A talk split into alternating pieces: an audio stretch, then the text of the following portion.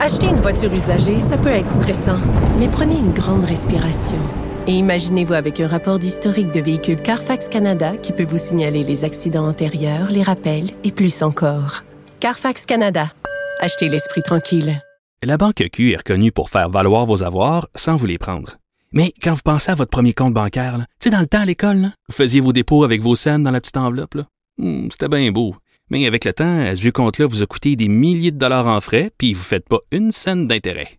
Avec la Banque Q, vous obtenez des intérêts élevés et aucun frais sur vos services bancaires courants. Autrement dit, ça fait pas mal plus de scènes dans votre enveloppe, ça. Banque Q. Faites valoir vos avoirs. Visitez banqueq.ca pour en savoir plus. IGA est fier de présenter l'émission À vos affaires. Pour économiser sur votre panier d'épicerie, surveillez les offres et promotions de la circulaire disponible à IGA.net chaque semaine. IGA, vive la bouffe et les bonnes affaires. Desjardins est fier de présenter Les Dérangeants, le podcast de la nouvelle génération d'entrepreneurs au Québec. Quand les entrepreneurs ont besoin de soutien, chez Desjardins, ils ne dérangent jamais. Visitez desjardins.com par oblique entreprise. Ils font le tour du monde. Signent de gros contrats. Écœurent pas mal de monde. Et nous racontent tout ça. Voici les dérangeants. Bonjour à tous et bienvenue au podcast Les Dérangeants, le podcast sur l'entrepreneuriat au Québec. Je me présente Mathieu Charret, journaliste au Journal Les Affaires où je couvre l'entrepreneuriat et où j'anime, ce qu'on va se le dire, pur délice de podcasts que sont Les Dérangeants. Pur délice parce que je suis accompagné des savoureux Étienne Crevier, le succulent PDG de Biogénique. Salut Mathieu. Du très appétissant Alex Mency de Mango Software. Salut Mathieu. Et du non moins délectable et moelleux Carlo Coccaro de Math et Mon Monde. Voilà Mathieu. Bonjour messieurs, en forme? Ça va toi? En grande forme. Ça va. J'espère que vous êtes en forme parce que pour cet avant-dernier épisode de la saison, on a la chance de rencontrer Mohamed Aj des fermes Loufa et de discuter de la santé physique de nos entrepreneurs avec notre débat Kale versus McDo ou encore Hey le gros, mange santé. Mais juste avant de passer à l'entrevue avec Mohamed Aj, on fait un petit tour de table. Messieurs, votre coup de gueule ou coup de cœur de la semaine. Alex. Alors, je vais commencer par mon coup de cœur. Je reviens de vacances tout juste. Et. Euh, Tu reviens d'où? Je suis allé en Italie. Italie. Et quelques jours en France et à Monaco. Ce fut fantastique. Ça, c'est trop beau pour la classe ouvrière. Ouais, c'est pas facile, d'entrepreneur. Non, hein? non, non. Non, mais il avait sais. dit ça faisait comme 8 ans qu'il avait pas pris de Ben, vacances. c'est ça. Puis en plus, je me suis même pas acheté de carte SIM là-bas. Donc, j'étais complètement déconnecté ou à peu près. Euh, mais ce fut très reposant. Et là, je suis euh, top shape. T'as l'air top shape. Carlo, toi? Moi, euh, j'ai gagné un tirage Oh! au sort de Revenu Québec. Ah, chanceux! Je sais, je sais, je vais avoir la chance d'héberger un de leurs. euh, J'en héberge un en ce moment. Pour vrai? C'est peut-être le même. C'était PSCVQ? TPS TVQ. All right! Mais sa blague, euh, coup de gueule parce que j'ai pas de temps à perdre avec ça. Coup de cœur parce que les lois sont faites pour être respectées. Puis euh, sachant que moi, je les respecte, je me dis au moins, ça, ça régule la situation de ceux qui la respectent pas. Coup de gueule, comme trois coups de gueule dans la même affaire, mais Ben c'est ouais. que j'ai toujours l'impression que c'est les PME qui payent pour les gros joueurs qui, eux, ont les moyens de ne pas payer de taxes et d'impôts. Euh, on entend beaucoup d'histoires. Bon, on parle même de Netflix et d'Amazon de ce Mhm. monde qui aussi euh, sont dans ces, ces eaux-là. Donc, euh, je suis euh, content, mais pas content. En tout cas. Moi, ma, ambigu. Moi, ma Ouais. vérificatrice, je la trouve très gentille et sympathique. Voilà, c'est dit. Étienne, coup de gueule, coup de cœur. Mais moi, je vais faire un coup de cœur parce que, sincèrement, le mois d'octobre à décembre, c'est extrêmement achalandé pour Biogénique. Les gens sont malades euh, au retour de, de- de Noël, gars, au retour gars, de, de l'été. sur le monde C'est malade. dégueulasse. Moi, cette attitude-là me dégoûte. Mais euh, sincèrement, on voit qu'il y a vraiment une tendance parce que l'été, c'est mort. Au mois de septembre, on revient. Octobre, c'est là que ça, ça commence.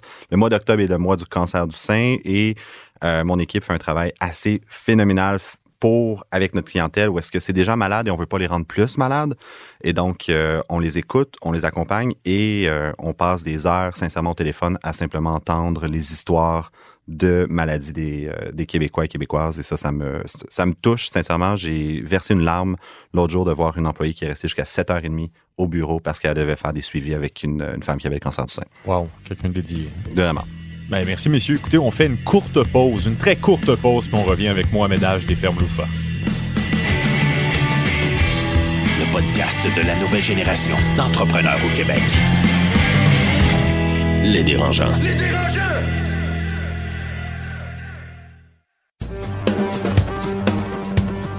l'école de gestion John Molson de Concordia, nous formons la prochaine génération de propriétaires d'entreprises et de gens d'affaires.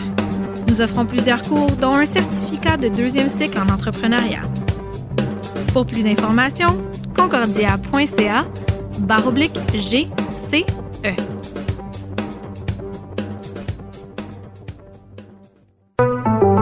Ici Carlo Coccaro de Mathémomonde et aidersonenfant.com. Je suis venu déranger Luc Ménard, chef de l'exploitation Desjardins Capital Régional, pour parler financement et croissance. Bonjour, Carlo. Bonjour.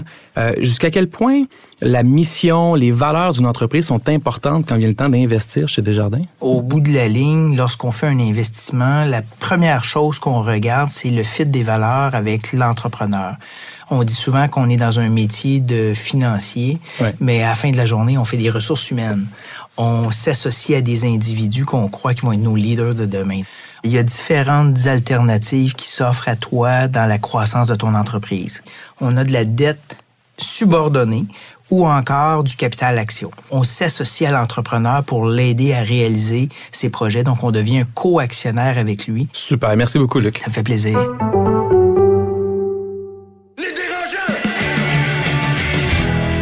Les dérangeants.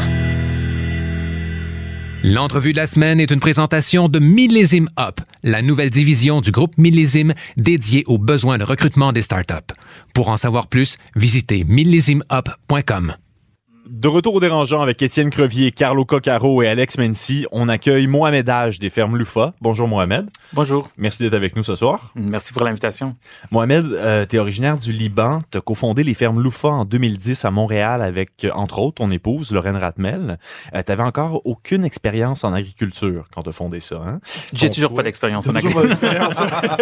Oh! Donc, ton souhait, produire des légumes biologiques sur les toits en ville et bouleverser le modèle de distribution alimentaire tout en impliquant beaucoup de technologies. Hein, tu reviens beaucoup là-dessus. Euh, la première serre est inaugurée en 2011 et les premiers paniers sont livrés la même année grâce, grâce à un système d'abonnement en ligne. Euh, Mohamed, première question. Comment on en vient, euh, tu viens pas du monde agricole, à cofonder une entreprise d'agriculture urbaine biologique de distribution alimentaire? C'est où, d'où vient l'idée, finalement? Um, euh, tout d'abord, on n'est pas certifié biologique. On n'utilise aucun pesticide, herbicide ou fongicide, mais on n'est pas, c'est toujours de l'hydroponie. C'est pas considéré biologique. Parce que c'est de l'hydroponie. C'est de l'hydroponie, exact. oui. OK. Mais euh, vraiment, la naissance de l'UFA, ça vient du fait que, euh, tout d'abord, mais je suis libanais d'origine et au Liban, j'ai vécu dans le monde de l'agriculture. Alors, toute ma famille, tout- tous mes cousins travaillaient dans le monde agricole. Et j'adore la technologie. Alors, euh, moi, mon objectif, depuis mon arrivée au Canada, c'était d'essayer de trouver des technologies qui pouvaient améliorer la façon, la vie de mes cousins et de, mes cousines. Alors, je connaissais quand même bien le domaine. Je faisais beaucoup de recherches dans tout ce qui est hydroponie. Et euh, ma copine dans le Lorraine, venait tout juste de finir ses études en biochimie. Et elle aussi, ses grands-parents étaient des agriculteurs.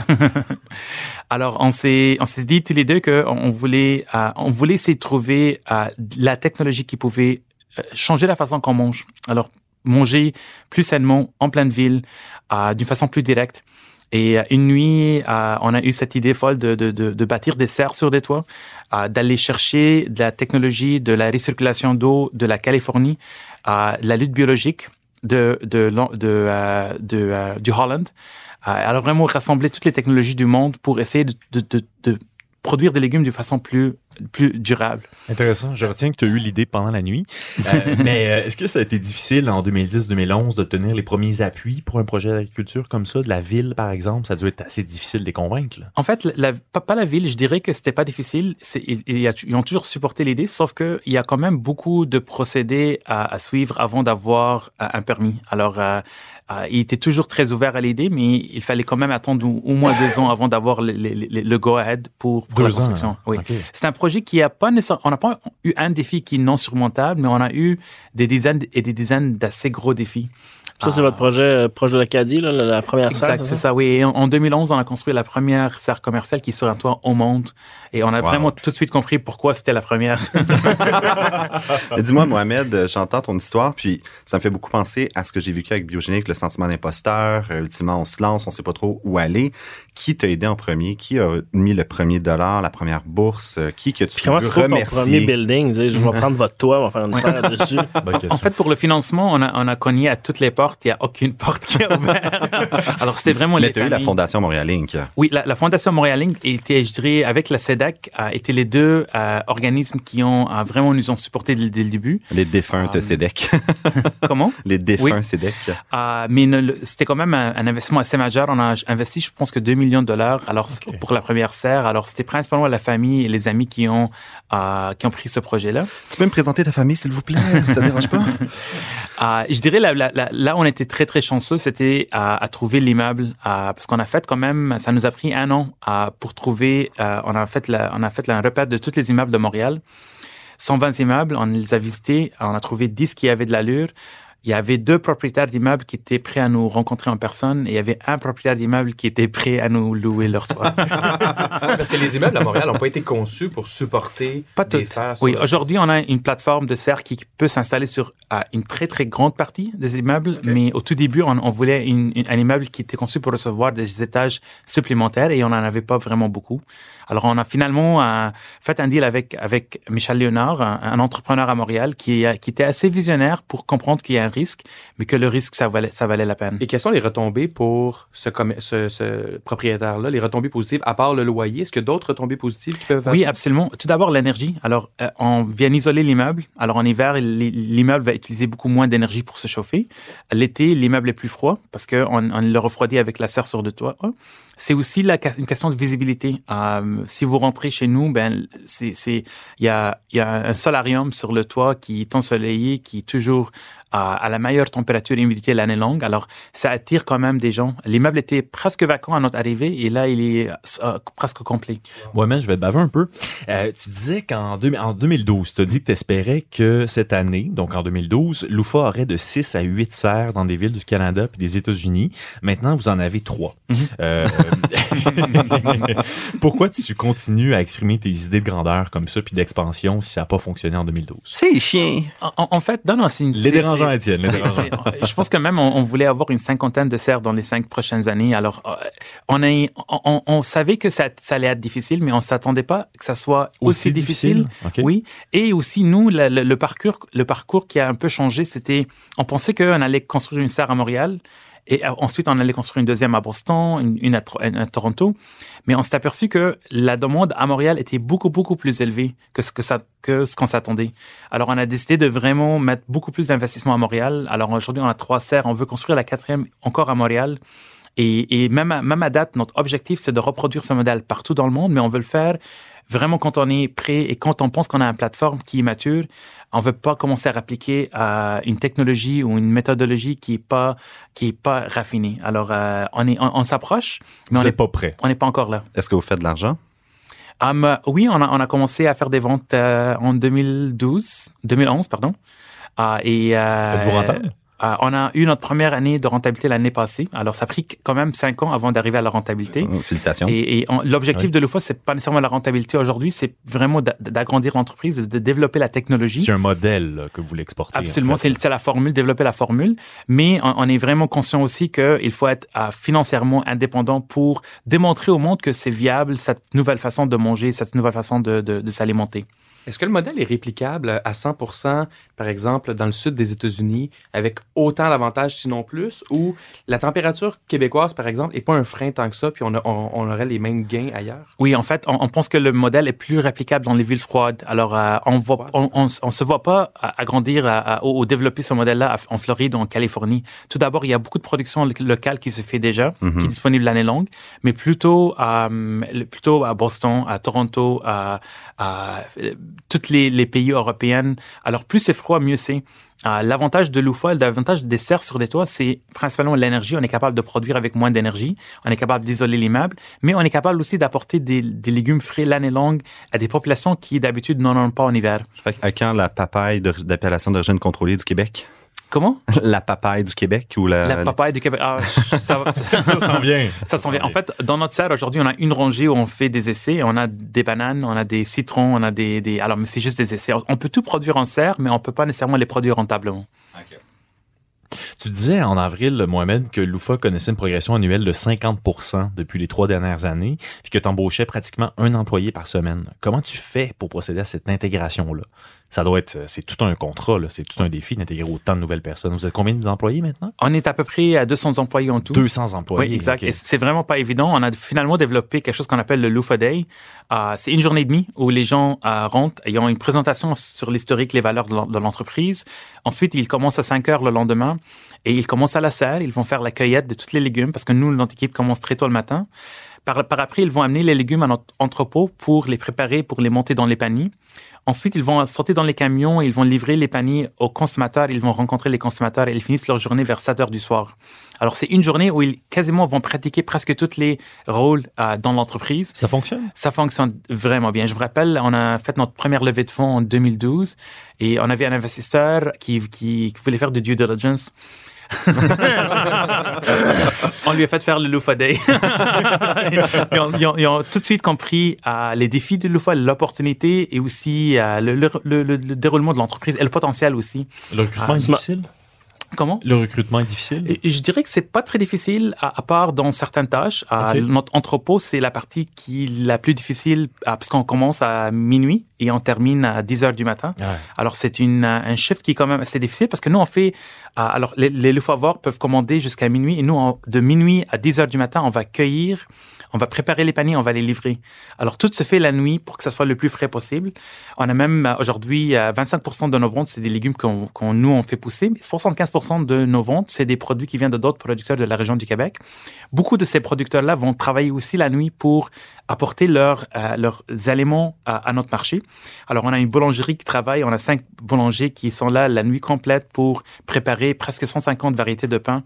Et on a une boucherie à Mont-Laurier qui va préparer les, les, les, coupes de viande à chaque jour, la nuit, pour les apporter chez nous à 9 h du matin. Mais le, le, transport de tout ça, justement, est-ce que c'est pas contre-productif sur l'impact écologique?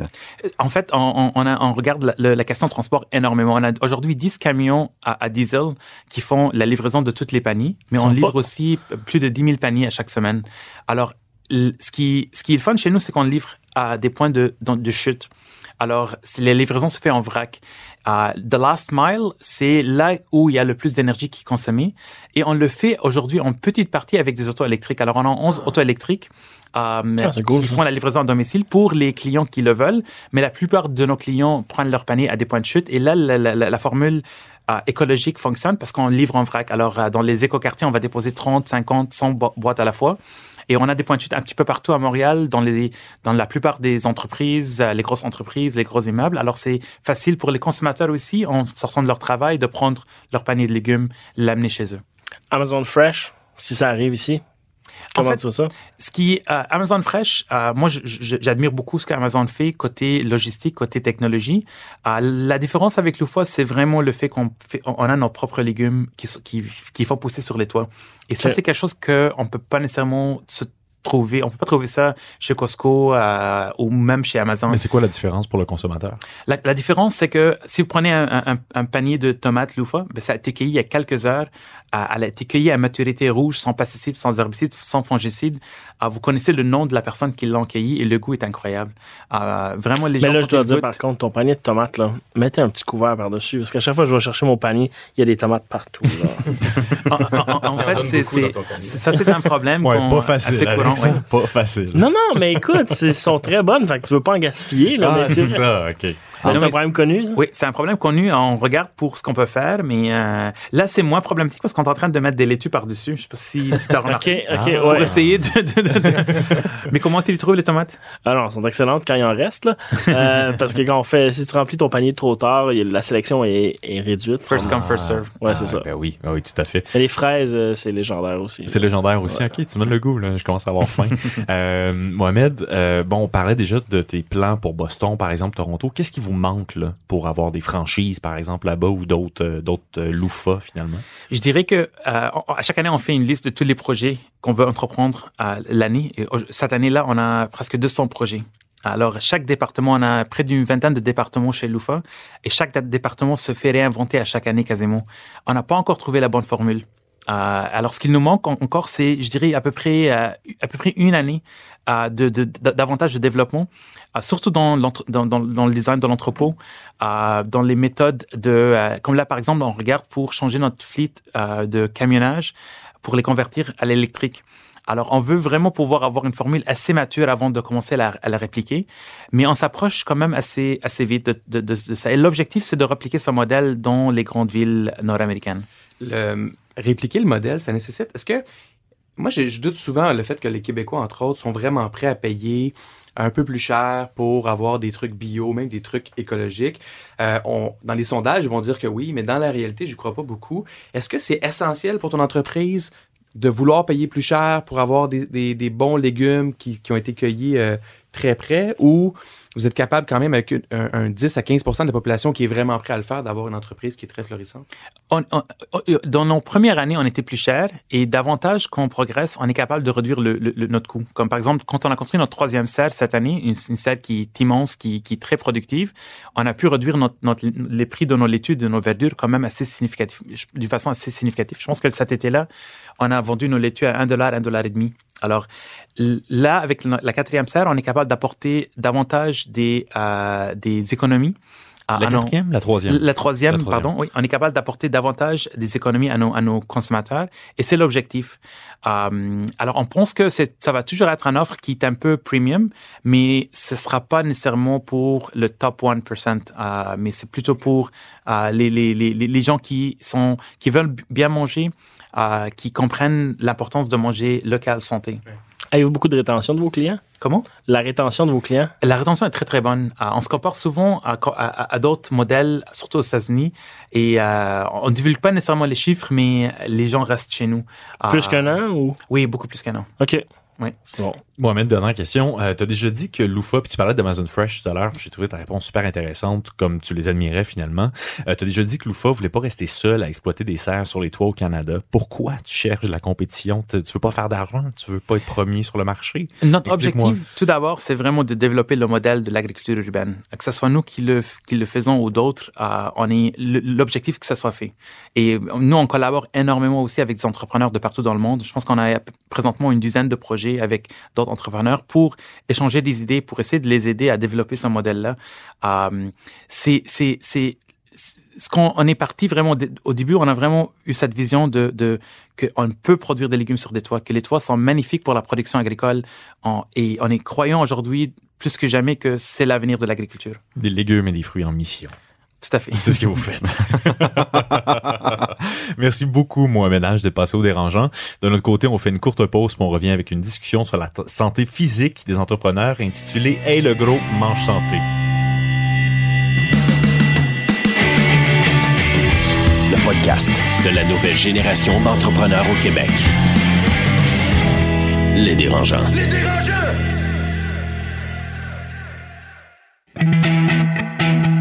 Écosystème, une capsule pour les entrepreneurs nouvelle génération, signée Université Concordia.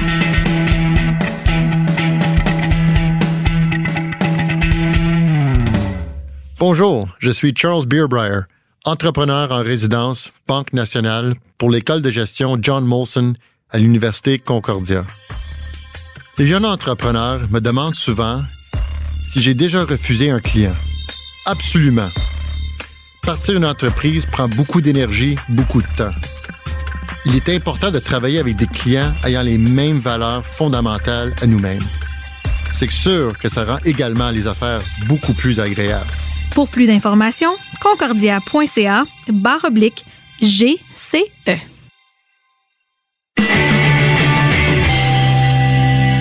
En matière de droit, les entrepreneurs ont de bons et de moins bons réflexes. Voici la question Garling WLG. Cette semaine, nos amis du cabinet d'avocats Garling WLG veulent savoir impôts, taxes de vente, salaire. Connais-tu tes obligations en matière de fiscalité dans ton entreprise? Les gars, qu'est-ce que vous en pensez, Alex? Ben, tu vois, nous autres, quand on a commencé à faire des affaires aux États-Unis, notre grosse question, c'est est-ce qu'il faut facturer TPS, TVQ? On s'est rendu compte qu'en appelant le gouvernement, on a eu trois réponses différentes, mais finalement, on en a eu une bonne. Mais c'est pas, euh, c'est pas tout le temps évident, de, surtout quand tu vas à l'international, de voir les, euh, les bons règlements, les bonnes règles à appliquer. Là. Oui, puis en, ce qui a trait aux taxes, euh, comme je disais, moi, je me fais vérifier bientôt par rapport aux taxes, puis on fait beaucoup d'achats en Ontario, on revend beaucoup au Québec, on vend en Europe, de bien facturer ses clients, ça nous a... euh, on n'a pas eu le choix d'aller chercher de l'information de gens compétents. Euh, ça, puis l'autre aspect, c'est la Puis les fiscalité. gouvernements ne sont pas tout le temps compétents. Ils hein? veulent pas t'aider, le gouvernement. Ou des que fois, tu appelles, tu as ils veulent- deux réponses différentes. Exactement, ils veulent pas ils se commettre. Ils veulent pas les mettre par écrit, jamais. Non, Exactement, non. Ah, que- Pouvez-vous m'envoyer ça par écrit? On fait pas ça, monsieur. Mon numéro d'agence, c'est 56226. Mais les crédits d'impôt à la R&D, moi, c'est- c'était un de mes gros problèmes parce que je me disais, c'est un crédit d'impôt. Donc, si je paye pas d'impôt parce qu'on fait pas de bénéfices, ça me sert à rien d'appliquer là-dessus. Mais tu te rends compte que tu laisses énormément d'argent sur la table parce que la- les crédits R&D, c'est 74% d'un salaire que tu peux carrément Exact. aller chercher. C'est énorme. là. C'est- Quand tu ouvres ta compagnie, il devrait avoir un, un- un guide ou un- une ressource qui t'explique tout. Un one-stop shop. Et voilà, un guichet unique, qu'on dit. Ah, excuse- Jeune pousse. Ben, L'autre élément de fiscalité, je sais pas vous autres, les gars, mais la fiscalité euh, de l'entrepreneur aussi. Comment, euh, Ouais, comment se payer? revenu versus euh, salaire versus autre, faci- autre Ouais. façon de le faire versus la structure des entreprises pour optimiser l'impôt. Ou c'est bien mieux de tout ignorer puis de recevoir une facture. Aux deux, trois ans. C'était la question Garling WLG. Pour les conseils de l'équipe Garling WLG, rendez-vous sur la page Facebook des dérangeants. Bon, de retour dérangeant avec le débat et le gros manche santé. Qu'est-ce que tu veux dire? Are you calling me fat? les- Non. On va se le dire, c'est moi le plus rond des dérangeants. Je pense que c'est moi. Rondelette, Arrête, les deux adjectifs. T'as une, shape d'Apollon. hein. Oui, mais il y a des petites, petites jambes. J'ai tellement eu peur de ce que tu t'en allais avec. Laquelle jambe? c'est ça. Donc, le débat et le gros manche santé avec les délicieux Alex Mency, Carlo Coccaro et Étienne Crevier. Messieurs, l'entrepreneur prend-il suffisamment soin de lui? À travers du stress lié au quotidien? Combien d'heures vous réussissez à dormir? Est-ce que vous mangez, con- vous mangez convenablement? On mange, Est-ce que on vous mange mangez convenablement? Est-ce que vous faites de l'exercice? Est-ce que les entrepreneurs les plus prospères sont forcément les plus en forme? Est-ce que c'est un facteur de réussite? Avant de commencer, deux petites statistiques intéressantes de l'université Brigham Young. Il paraît que mal personne sur la Terre qui sait c'est où cette université-là. Ouais, tu dis vite avec un accent british, ça université fonctionne. Internet. là. Brigham Le Young. site, c'est aaa.com. Mal manger, c'est lié à une baisse de productivité de 66% et ne pas faire de sport, c'est lié à une perte de productivité de 50% Donc, messieurs, croyez-vous qu'un entrepreneur qui prend soin de lui a plus de chances de réussir? Dormir, c'est tellement 2017. non, mais si tu dis que pour faire le sport, tu baisses ta produ- productivité, mais si t'en as jamais fait, dans le fond, t'es au même niveau.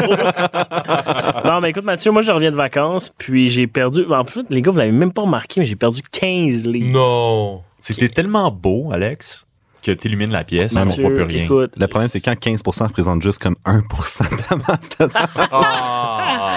Ça, c'était méchant. Ça, c'était gratuit, méchant. Ça, ça pour dire que moi, j'étais vraiment un fervent de manger mal et pas faire de sport, Mm. mais maintenant, la marche et bien manger fait partie de mon quotidien depuis deux semaines. et euh, je vois des différences. Tu vois des différences? Ouais, ouais, ce midi, je- je- normalement, moi, McDo, c'est mon client favori. Euh, je vais là, puis là, ce midi, je En mangeais. fait, t'es leur client. favori. Ouais, je suis leur client. J'ai probablement des actions dans l'entreprise. Mais tu dis que tu fais de la marche, donc tu t'es mis au sport, finalement. Ben, j'ai pas eu vraiment le choix. Je sais pas si t'es déjà en Italie, mais on marche en maudit. là. Mais, Mais là, de retour d'Italie, vas-tu continuer? oui, oui, oui, absolument. Ouais? absolument. Aujourd'hui, un petit sandwich avec un verre d'eau. Euh, puis je m'endormais beaucoup moins en l'après-midi. Donc, Eh, ça a l'air le fun comme vie. Carlos, on s'en reparle la semaine prochaine. c'est ça.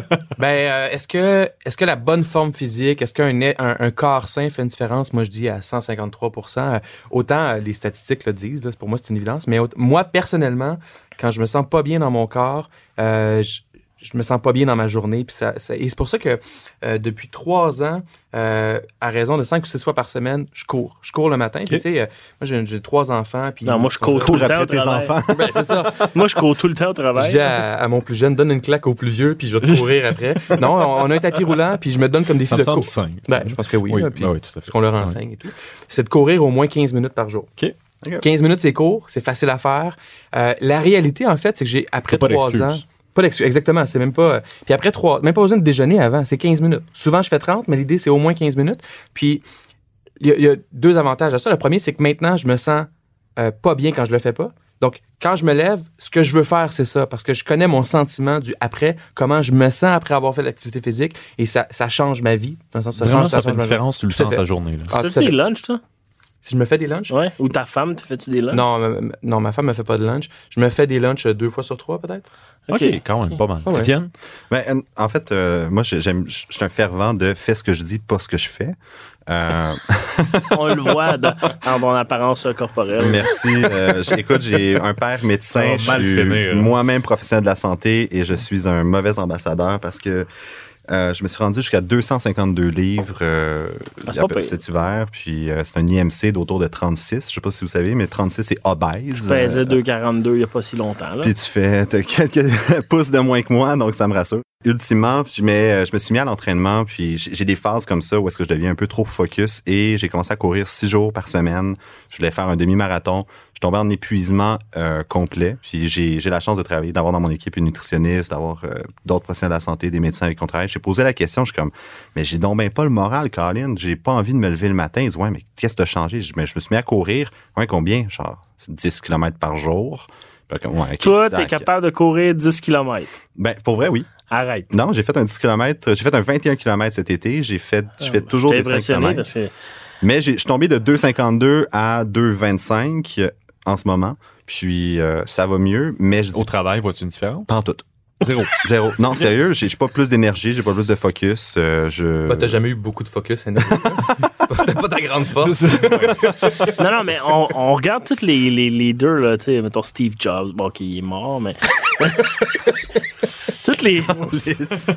toutes les. La plupart des PDG, c'est rare qu'ils sont très corpulents, là. On va se le dire, là. tu sais. Ben, Steve Ballmer de, de Microsoft, il est assez corpulent. hein. Ouais, mais pas dans son jeune temps. hein. Ouais. Mais la- l'affaire, c'est que même, juste, on pose la question à n'importe quelle famille, là, de. Fallait que t'en sortes un. un, un- un adulte, euh, un couple avec un ou deux enfants, puis demandez-leur s'ils sont capables de faire de l'activité physique, puis s'ils mangent bien. Puis la moitié vont dire non, on n'a pas le temps, c'est difficile. Mais c'est un peu facile, ça. On n'a pas le temps. Faut pas que tu Ben, prennes. quand le tu auras temps de trois faire. enfants, tu vas le dire, on n'a pas le temps parce que tu n'en as pas de temps. Tu sais, tu n'en as vraiment pas de temps. Ah, c'est pas évident. Puis tu- la- le matin, je contrôle pas mon horaire. Le soir, à la maison, jusqu'à une certaine heure, je contrôle pas mon horaire. On n'a pas le temps. Mais t'as juste à adopter des enfants de 17 ans. Ouais, mais il y a d'autres problèmes, il paraît, qui viennent avec ça. Mais la- ce que je veux dire, c'est que les entrepreneurs, on a un mode de vie différent, puis on est tous un peu plus excessifs dans certains domaines, que ce soit le travail, que ce soit la passion, que ce soit on veut que les choses se réalisent, puis ultimement, on est responsable de tout. Fait que veut, veut pas, faut qu'on travaille des fois un peu plus ou différemment des autres. Mais justement, Et ça, c'est le, que ça- c'est le deuxième niveau de difficulté, là. Pour que ça se réalise, ça prend quand même une vie équilibrée. Ah, moi, j'y crois tout à fait. Faut bien manger, faut être en forme. Tu peux pas. En fait, plus tu es en forme, moins tu as besoin de dormir. Moins tu as besoin de dormir, à la limite, plus tu peux travailler ou te concentrer ou avoir du temps pour toi ou avoir un équilibre de vie. Euh, puis en plus, le- le- l'employeur, l'entrepreneur a une responsabilité d'être à certains égards un modèle pour ses employés. Fait que tu sais, si t'es le, le, le gars qui mange pas bien, qui dort pas bien, qui est bête, qui est, qui est, qui est overweight, puis tout ça, ben à un moment donné, ça, ça, ça donne une image de ton entreprise à tes employés, à tes clients, qui est pas optimale. Tu parlais de sommeil tantôt. Combien Ouais. d'heures vous dormez chacun par nuit environ? Attends, je vais sortir ma Fitbit. Mais là, moi, j'aimerais ça avoir à dormir 4 heures par nuit. là. C'est comme mon rêve. Un, une de mes- un des super pouvoirs que j'aimerais avoir, là, C'est de dormir juste devoir 4 heures ou un minimum de 4 Non, heures? maximum 4 heures. Moi, ça serait mon Ok, rêve. ouais, non. Mais malheureusement, euh, c'est plus en moyenne 6 heures. Puis mon besoin réel, 7 heures, 7 heures et demie. Euh, mais tu sais, ceux qui dorment 3-4 heures par nuit, là, par définition, vont réaliser, s'ils travaillent, deux fois plus d'affaires que moi dans la vie. Alex? Bon, je suis un bon 7 heures. moi. 7 heures? Ouais, ouais. Ça, c'est. c'est- c'est- Ça n'a pas tout le temps été comme ça. Mais maintenant, euh, c'est important, sinon. euh, Tu- ça marche pas, bien, là. Ta journée, Non, c'est ça, pas, ça là. marche pas. Étienne, ton Philbit dit quoi? Puis t'accomp- t'accomplis rien de vraiment plus en restant debout deux heures de plus jusqu'à minuit. Ouais. C'est prouvé qu'au-delà de 50 heures de travail par semaine, la productivité chute. Là. Ouais, ouais, ben, j'ai déjà travaillé, puis à un moment donné, c'est les oiseaux qui se mettent à chanter. Tu sais, ouais, il est peut-être temps que j'aille me coucher. Mais moi, je suis pas d'accord, Mathieu. La majorité des, des entrepreneurs, grands entrepreneurs à succès, vont dire plus tu travailles fort, plus tu vas accomplir. Parce que la productivité pour tes employés, au-delà de 50 heures peut-être, Elon Musk, il dit travailler 85 heures semaine, euh, tu vas faire deux fois plus que quelqu'un qui travaille 40 heures semaine. Puis 85 heures, je comprends, t'as pas beaucoup de vie, là, c'est du 12 heures par jour, 7 jours semaine. Euh, mais... T'as pas de vie, hein? Non, t'en as pas. Tu T'en as pas. Là, t'as, t'as des soirées de libre une fois de temps en temps. Euh, moi, je pense que t'accomplis plus. T'as moins d'équilibre, mais t'accomplis plus. Étienne? J'étais à 6h30. 6h30 par nuit. Ah, c'est bon. c'est Mais bon. moi, je suis d'accord avec ce que tu dis, Carlo, jusqu'à un certain égard. C'est d'être capable d'être efficace où est-ce que ça compte? Oui, mais c'est ça, Parce que efficace sur 85 80 heures, semaine? Si tu travailles, puis c'est toi-même qui fais tes posts Facebook, puis c'est toi-même qui fais ton design, non, ça va, tu sais. Moi, j'avais un mentor qui m'avait dit, imagine que tu te payes 300 dollars de l'heure, OK? Puis si tu peux le sous-traiter pour moins que ça, fais-le parce que ton temps, faut que ce soit bien investi. Puis le problème des entrepreneurs, c'est qu'ils vont justement travailler fort parce qu'ils veulent pas déléguer, parce qu'ils disent, ben si je le fais, ça va coûter moins cher. Ah, mais on que s'entend-tu que si tu fais 100 000 par année, mais tu travailles 80 heures, c'est comme si tu en faisais 50? là? On est d'accord, mais moi, je préfère ça. Puis j'avais une prof au HEC qui m'avait dit d'enseigner ici ce soir, je peux pas être chez nous à laver ma toilette ou à plier mon linge. Mais je préfère bien plus être ici à vous enseigner puis prendre mon salaire du HEC puis payer une femme de ménage. Ouais. Donc, ultimement, elle fait pas d'argent à être au HEC, mais elle a du fun dans sa vie puis elle est là. Et quand j'ai compris ça, puis un, un- un de ses anciens étudiants qui parle d'elle dans un podcast ultra populaire. exact. Puis c'est A Star is Born. Another one. Ben, ben, les dérangeants. on parle de moi. Euh, exactement. Non, mais toi, c'est déjà fait. là. Exact. Mais j'ai, ben moi j'ai fait le choix d'avoir une femme de ménage. J'ai fait le choix de m'acheter des lunchs santé euh, qui sont livrés à domicile. Euh, ça s'appelle NutriFit Plus. Je vais leur faire une plug. C'est, très bon. Ça coûte euh, 9 dollars le lunch. Mais j'ai 200 grammes de protéines. Puis ça, ça a vraiment tout ensemble. Fait que oui, ça me coûte plus cher manger. Ça me coûte plus cher. Tout, j'ai moins de, de- de- d'argent de lousse. Ben, c'est un excellent Ben, truc, en fait. Là. ben, Alex, je pense as-tu des trucs comme ça? Non, ben, ma blonde est une fan de good food. Euh, moi, je comprends pas trop le concept, mais on va dire que je suis bien d'accord C'est avec quoi? cette idée-là. C'est quoi Dans le fond, tu t'abonnes, tu choisis euh, des repas, tu reçois chez vous.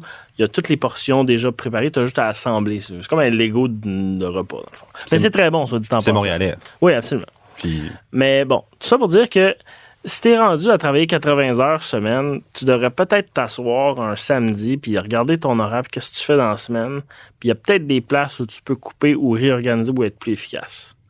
Tu à un moment donné, je pense que il y a personne qui devrait travailler nécessairement 80 heures. Oui, tu accomplis plus, mais tu si t'en fais 120 aussi, tu vas accomplir plus, mais à quel prix? Ouais, mais je, je travaille 80 heures par semaine, non. Pas 80, peut-être 70, honnêtement, pour éviter d'en travailler 40. Parce que 40 heures, je trouve ça déprimant. C'est une job de 8 à 5, là. Ça me tente pas pour le restant de ma vie, jamais. Je vais être le pire employé. Fait que travailler 75 heures, c'est que ça veut dire que t'es passionné, que t'aimes ça, ça va bien. Il y a rien de pire que de travailler 75 heures, 80 heures, puis ça marche pas. Là, je suis d'accord, c'est démotivant. Ah oui. Mais si t'en travailles 40 puis t'accomplis la même chose parce que tu le fais mieux. Ben, tu vas en plus- 60, puis tu vas aller encore plus loin. Ouais, moi, je pense qu'à un moment donné, il faut arrêter à ça parce que c'est malsain. là. Qu'est-ce que vous avez à changer dans votre routine pour prendre soin de vous physiquement? Couper Alex Menty de ma vie. Oh. Moi, je vais te prendre Alex. Moi, je te prends. Merci, Carlo. Sérieusement, Faire c'est du une sport. chose à améliorer. Faire du sport? faire du sport. Plus, faire plus de sport. Euh, je pense que ça, c'est, mettons, ma résolution à la fin de l'année. là. OK, OK, on va suivre ça. Carlo? Ma résolution, ma résolution à moi, ça a été- c'est depuis une semaine ou deux là, que je dis à ma femme, euh, je- pratiquement à chaque jour, au-delà de ma course du matin, là, qui me fait un bien Qui immense. achève parce que l'hiver arrive. Là, bon Non, je fais, non, non, je fais ça dans mon sous-sol. Mais tu vas prendre OK. une douche Mais- après ta course, mais ça, c'est un autre sujet. Euh, non, non, c'est le soir. moi, je fais ça le soir. Euh, non, sans Ça, blague. euh, euh, non, mais au-delà de ça, c'est d'aller au gym. J'ai besoin de. j'ai- toujours aimé ça. Je suis pas un sportif. euh, tu sais, moi, je- si, si j'arrête ou- de courir pendant deux semaines, j'ai l'impression d'avoir commencé à fumer pendant trois mois. Tellement, tellement je suis pas un coureur naturel, mais j'aime beaucoup ça. Je suis un, un grand sportif avec peu de talent.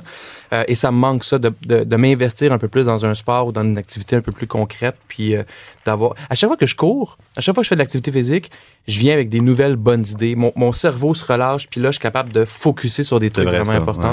ouais. Et, et ça, c'est. je me- À chaque fois que je vis ça, je me dis tout le temps, Carlos, tu devrais aller courir trois fois par jour. C'est comme, why not? Pourquoi je n'irais pas courir 20-30 minutes, deux fois par jour ou une fois par jour le midi au bureau? Je suis sûr que ça ferait une différence. Malheureusement, on n'a pas de douche, là. Ça, c'est Ils vont avoir une odeur dans ton bureau. ouais. Exactement. C'est comme les, c'est comme les power naps. Hein. C'est Ouais. prouvé que Ouais. t'arrêter. En fais-tu? Oui, j'en fais. Tu t'arrêtes 15 minutes sur start, t'es, top shape. Là. Ouais. Et si j'ai un conseil à te donner avant que tu donnes ta réponse, Étienne, c'est euh, les douches froides. L'autre affaire que je, en guillemets, changé ma vie, là, ça fait euh, deux ans T'as que... coupé hydro, puis tu t'as Non, mais je, prends une douche normale, là, puis je finis à l'eau froide pendant une minute, puis maintenant, c'est un besoin. là. Ça fait, c'est comme un, un reset dans ton Ben, corps. Ça réveille, ça ferme les pores de peau. et Il y a, y quelque chose de, bon santé, vraiment prouvé. cool avec ça. Le biochimiste dit good job. Ouais, ok, cool. Ok. Euh, moi, c'est cuisiner plus. Cuisiner plus. Ouais, je pense que mes casseroles sont encore neuves. Oh, Euh, je les ai jamais déballées, finalement. ça fait combien d'années? Ah, ça va faire 5 ans. Ah, ouais, c'est peut-être temps, c'est peut-être temps. Ma blonde cuisine beaucoup. Euh, moi aussi, j'aime ça. J'ai fait beaucoup de cours de, cours de cuisine, puis j'aime ça, mais j'ai pas assez de. Je prends pas assez de temps si on veut. Mais, euh, tu sais, tantôt, tu parlais du 9 à 5, là, mais depuis que tu as un jeune enfant, il y a aussi le 5 à 9 euh, qui existe. là. Oui, tout à fait. Le deuxième shift. Ouais, euh, ouais. Messieurs, c'est déjà tout pour les dérangeants cette semaine. Un très grand merci à Jackie Galland, la technique, à l'idéateur Hugues Chandonnet, au Mouvement des Jardins puis à l'Université Concordia pour leur support. À nos dérangeants, malgré tout, Étienne Crevier, Carlo Coccaro et Alex Mency. On se retrouve dès la semaine prochaine pour le dernier épisode des dérangeants de la première saison, déjà. D'ici là, on nous suit sur Facebook, Instagram et Twitter. C'était Mathieu Charret du Les Affaires qui vous dit à la semaine prochaine. Le podcast de la nouvelle génération d'entrepreneurs au Québec. Les dérangeants. Les dérangeants!